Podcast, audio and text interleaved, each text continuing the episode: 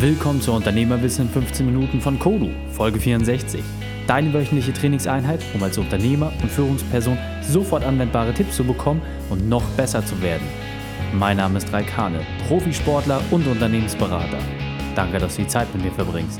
Lass uns mit dem Training beginnen. In der heutigen Folge geht es um ortsunabhängiges Arbeiten mit Timo Eckert, dem Experten für digitales Nomadentum. Welche drei wichtigen Punkte kannst du aus dem heutigen Training mitnehmen? Erstens, warum ein Neustart ungeahnte Erfolge bescheren kann. Zweitens, wieso ortsunabhängiges Arbeiten nicht das Nonplusultra ist. Und drittens, was du beantworten musst, bevor du neue Mitarbeiter gewinnst. Willkommen, Timo Eckert. Bist du ready für die heutige Trainingseinheit? Ich habe richtig Bock. Sehr gut, dann lass uns gleich starten. Was sind die drei wichtigsten Dinge, die unsere Zuhörer über dich wissen sollten?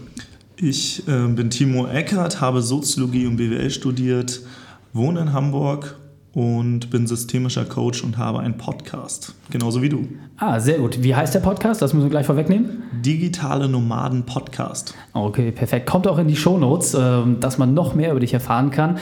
Lass uns doch vielleicht gleich reinsteigen. Was ist deine spezielle Expertise? Was gibst du den Menschen weiter? Also, wenn es jetzt, ich glaube, ich habe mehrere Expertisen, aber ähm, wenn es jetzt um den Podcast geht, es geht darum, ja, Menschen zu zeigen, dass es möglich ist, von überall auf der Welt zu arbeiten und gleichzeitig zu reisen. Okay, das heißt, wie kann man sich das vorstellen? Sind das dann nur Programmierer oder Leute, die Filme schneiden oder kann man jeden Beruf auch von unterwegs aus machen? Also jeder Beruf wird jetzt schwierig, aber es sind sehr, sehr viele und viele mehr, als man eigentlich denkt. Also es gibt heutzutage so viele Möglichkeiten, von überall aus zu arbeiten, ähm, sei es Tools, ähm, die man hat, oder man automatisiert Prozesse oder ähm, ja, man source die Prozesse, wo man eigentlich noch physisch anwesend sein müsste, aus. Ähm, da gibt es ganz viele Möglichkeiten und ich interviewe Menschen, die genau sowas schon gemacht haben. Ah, okay, perfekt. Sehr, sehr spannend. Gehen wir nachher auch noch mal ein bisschen tiefer rein. Doch zunächst würde ich gerne ein bisschen mehr über dich erfahren. Was war deine Weltmeisterschaft? Was war so bisher deine größte Herausforderung und wie hast du diese überwunden? Ja, Bevor ich in diese ganze Online-Welt ähm, eingestiegen bin, hatte ich halt überhaupt keine Ahnung ne, von Internet und Marketing und wie man das alles macht. Und ich habe ähm, ein erstes Projekt mit meinem äh, Partner, Geschäftspartner Sascha Borampong gehabt und das war ein YouTube-Channel. Und wir dachten, wir wären jetzt die großen YouTube-Stars und äh, haben auch relativ viel Inhalte produziert, aber ein halbes Jahr später hatten wir, ich glaube, keine 100 Follower. Ähm, und das ganze Projekt ist mehr oder weniger gescheitert, weil wir einfach extrem viele Fehler gemacht haben. Okay. Genau. Und wir haben dann, ja, wir waren erstmal, würde ich mal sagen, kurz traurig darüber, dass das nicht funktioniert hat, weil wir uns das anders vorgestellt haben. Aber wir haben gesagt, okay, lass gleich ein zweites Projekt starten und wir haben genau analysiert, welche Fehler haben wir gemacht und haben dann gesagt, okay, die passieren uns nicht nochmal, haben uns dann strategisch aufgestellt, dann auch mal wirklich Kennzahlen uns festgelegt, die wir erreichen wollen und dann ging das auf einmal los. Wir haben den Digitale Nomaden Podcast ähm, gegründet, dann kam auf einmal Deutschlandradio, ähm, dann irgendwie noch ein größerer Radiosender und auf einmal stieg diese diese Followerschaft an und ja, jetzt gehören wir zu, ja, wir wurden letztens für den besten Podcast des Jahres nominiert. Oh, okay, klasse. Haben ihn leider nicht gewonnen, aber wir waren zumindest nominiert unter ja. den Top Ten oder so. Okay. Ähm, genau, also es ging relativ schnell alles auf einmal. Ja, ja das ist äh, ja gerade das Spannende. Man muss natürlich häufig auch erstmal scheitern oder muss merken, was man falsch gemacht hat, um dann danach alles richtig zu machen oder zumindest richtiger. Ähm, bin ich komplett bei dir. Lass uns doch genau in das Thema einmal reingehen. Das heißt, was ist so ein wesentliches Werkzeug aus deinem Erfahrungsschatz, was wir kennen sollten, aber vielleicht noch nicht können? Kannst du das vielleicht mal kurz erläutern, was so ein Werkzeug wäre oder eine Technik? Mhm. Also eine, ein Werkzeug ist ähm, auf jeden Fall das aktive Zuhören bzw. Fragen stellen, um zum Beispiel den Gesprächspartner ja, so ein kenn besser kennenzulernen. Jeder mhm. hat so seine eigene Realität und einfach so ein bisschen mehr in die Realität des anderen hineinzutauchen. Das ist auf jeden Fall ein wichtiges Werkzeug für mich und Fragen als Podcaster natürlich dann auch, ja. Okay, lass uns da vielleicht mal ein bisschen tiefer reingehen. Also, wie ist deine klassische aktive Fragemethode? Wie wendest du das an und wie hilft dir das in deiner täglichen Arbeit?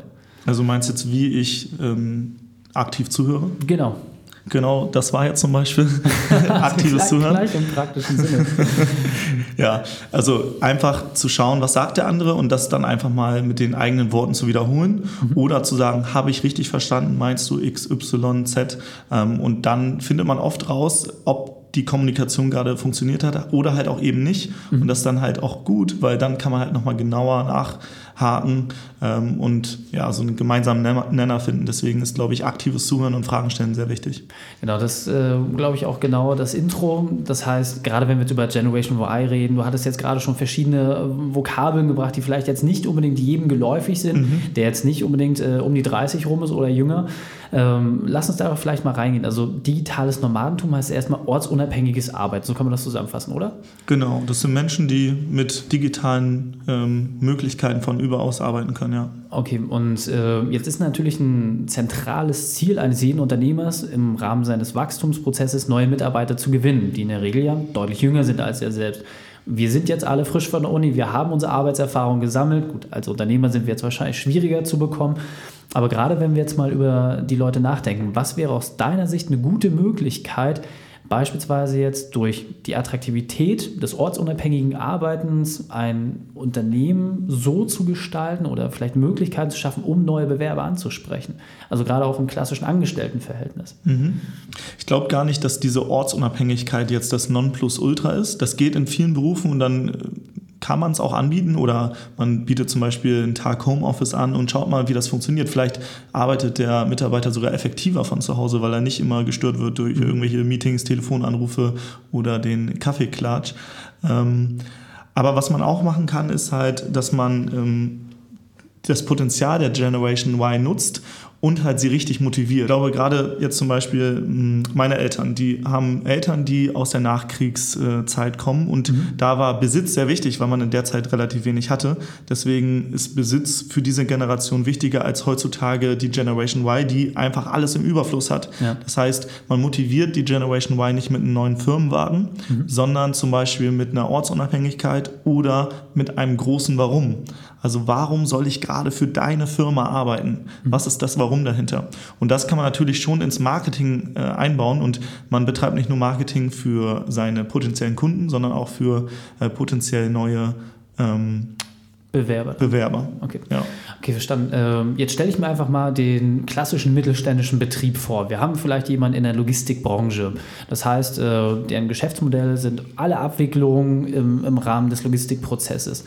Was sollte man da jetzt ortsunabhängig machen? Also was wäre vielleicht so eine Idee oder was könnte so ein erster Anreiz sein, um genau so eine Technik auch in Anwendung zu bringen? Also was ich halt sehe, ist, dass zum Beispiel im Logistikbereich sich unglaublich viel in der nächsten Zeit verändern wird, automatisiert werden wird. Deswegen werden da wenige Menschen noch ähm, Pakete von A nach B schleppen. Mhm. Diese Jobs werden wegfallen ähm, und digitalisiert werden, beziehungsweise von Maschinen übernommen werden. Ich glaube, da geht es dann halt eher darum, äh, zum Beispiel Kunden zu gewinnen.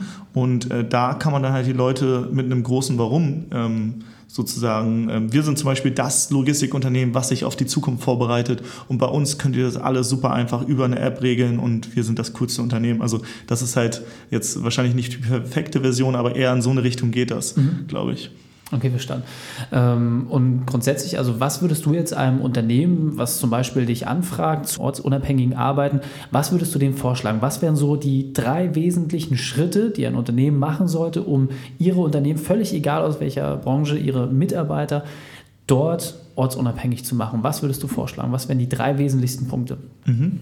Einmal, wenn man halt Leute hat, die gerade irgendwie von der Uni kommen, dann äh, muss man, glaube ich, auch mal schauen, welche Ressourcen bringen die da mit. Und oft ist das halt dieses, diesen Digital Natives, ähm, kennen dieses ganze Internet, wissen, wie es funktioniert, zumindest in vielen Bereichen. Mhm. Und dann einfach mal zu fragen, hey, du bist hier gerade neu in der Firma.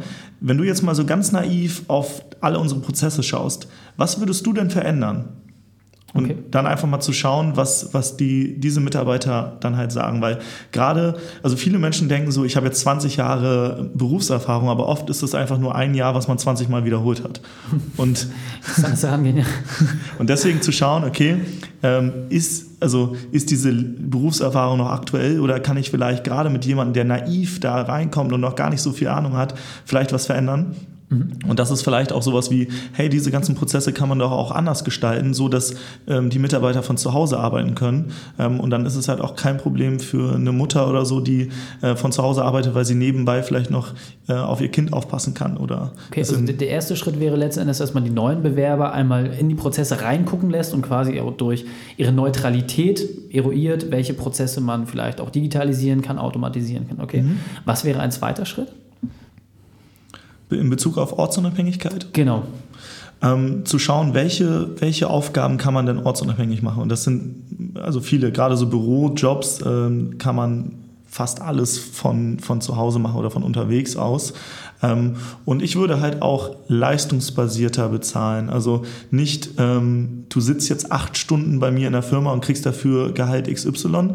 sondern halt, ähm, das, das sind so die Aufgaben und wenn du die leistest, kriegst du halt auch das Geld. Und dann gibt es halt sicherlich Leute, die machen das in einer halben Zeit. Mhm. Und ähm, ich glaube, ganz viele von der Generation Y verliert man, weil sie halt nicht leistungsbasiert bezahlt werden. Ähm, weil irgendwann, wenn du halt deine acht Stunden absitzt, und das halt jeden Tag machst, aber du denkst, wofür mache ich das alles hier? Und mhm. es gibt halt, zum Beispiel Sascha ist jetzt zum Beispiel, äh, also mit dem ich zusammen den anderen Podcast mache, mhm. der kündigt gerade nicht, weil er den Job scheiße findet, sondern weil er da einfach keine Möglichkeiten hat, dass er sein Potenzial richtig entfalten kann. Okay. Und da also, geht halt richtig viel ähm, Potenzial verloren für. Also als zweites letzten Endes festzustellen, welche Prozesse man auslagern kann, was sicherlich nicht in jedem Unternehmen immer zweifelsfrei möglich ist, genau. aber man kann ja zumindest starten. Und letzten Endes auch, wenn vielleicht noch nicht das gesamte Gehalt, aber zumindest Gehaltsbestandteile leistungsabhängig machen. Also mhm. denken wir jetzt mal an Verwaltungstätigkeiten für Aufgaben, die immer wieder gleich anfallen, macht es ja durchaus Sinn zu sagen, ja, wenn das fertig ist, kriegst du dein Geld und auch egal in welcher Zeit du es geschafft hast, was ja auch ein Vorteil ist, weil die Leute dann motiviert sind, sie haben mehr Freizeit für vielleicht dann auch mehr Geld oder sie haben die Möglichkeit vielleicht auch mehr Geld zu verdienen und sich selbst dadurch neue Entwicklungsmöglichkeiten zu geben. Vielleicht einmal mehr in Urlaub zu fahren, mhm. wenn Ihnen das wichtig ist. Äh, wären das so die drei Schritte, ja?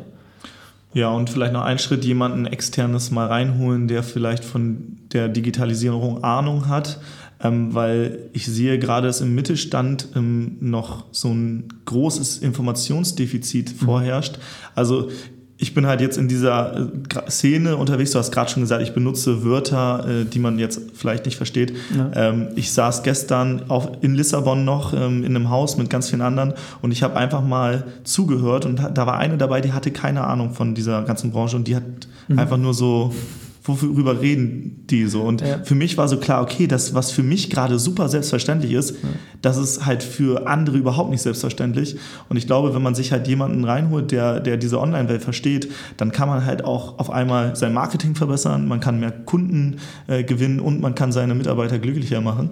Äh, von daher, und seine Kunden vor allem auch glücklicher machen. Vor allem würde ich da dann äh, schauen, wie kann ich die Digitalisierung, der man jetzt nicht aus dem Weg gehen kann, also das ist eine Klar. Riesenwelle, die auf uns zukommt, entweder man surft die Welle oder man wird von ihr erschlagen ähm, werden. Ähm, ja, deswegen da jemand externes mal reinholen, der mal ja. drauf guckt. Absolut. Und ähm, das Schöne ist natürlich, ähm, durch diesen frischen Wind hat man letzten Endes natürlich immer die Möglichkeit, auch äh, selber mal so ein paar Ecken sauber zu machen im Unternehmen, wo man vielleicht Kosten produziert hat, ähm, äh, auch im Übermaß, was einem vorher vielleicht gar nicht so bewusst war, dass es einfache Tools gibt. Also ähm, ich kann da wirklich nur auf deinen Podcast verweisen. Du stellst auch regelmäßig Werkzeuge vor, ob es Slack ist, Google Docs. Das sind alles Sachen, die uns beiden geläufig sind, aber durchaus natürlich äh, nicht jedem. Und das sind Sachen, die teilweise kostenlos nutzbar sind, mit denen man ganze Teams auch zeitenübergreifend natürlich äh, verknüpfen kann. Und solche Sachen stehen zur Verfügung, wenn man sie denn kennt. Ja, ich glaube, da ist auch noch so dieses Tools müssen immer teuer sein oder äh, Software muss teuer sein. Das ist heutzutage überhaupt nicht mehr der Fall. Mhm. Es gibt so einfache, günstige Lösungen, die auch dann schon für mittelständische Unternehmen super gut funktionieren. Ja. Und ich bin jetzt auch extern gerade in mittelständischen Unternehmen, die haben halt noch eine Datenbank aus den 90ern, die so viel Aufwand und Zeit kostet, äh, da könnte man so viel äh, neue Kunden in der Zeit gewinnen. Ja. Ähm, aber weil diese, diese Datenbank einfach so kompliziert ist, anstatt eine einfache Lösung zu nehmen, die super funktioniert, ja. Ähm, geht so viel Geld verloren. Und ähm, ich glaube, da muss sich viel verändern bin ich absolut bei dem. Grandios. Lass uns das Interview mit einem Spezialtipp von dir für die Unternehmerwissen Community beenden. Den besten Weg, mit dem wir in Kontakt mit dir treten können. Und dann verabschieden wir uns. Ja, also wer so ein bisschen mehr ähm, von dieser Szene oder dieser Bewegung der Generation Y ähm, erfahren möchte, der sollte auf jeden Fall mal bei uns in den Podcast reinhören, digitale Nomaden Podcast.de, alles zusammengeschrieben. Ähm, da haben wir Interviews mit ähm, ja, Leuten, die schon diesen Lifestyle leben und äh, dann versteht man vielleicht auch diese Generation Y besser.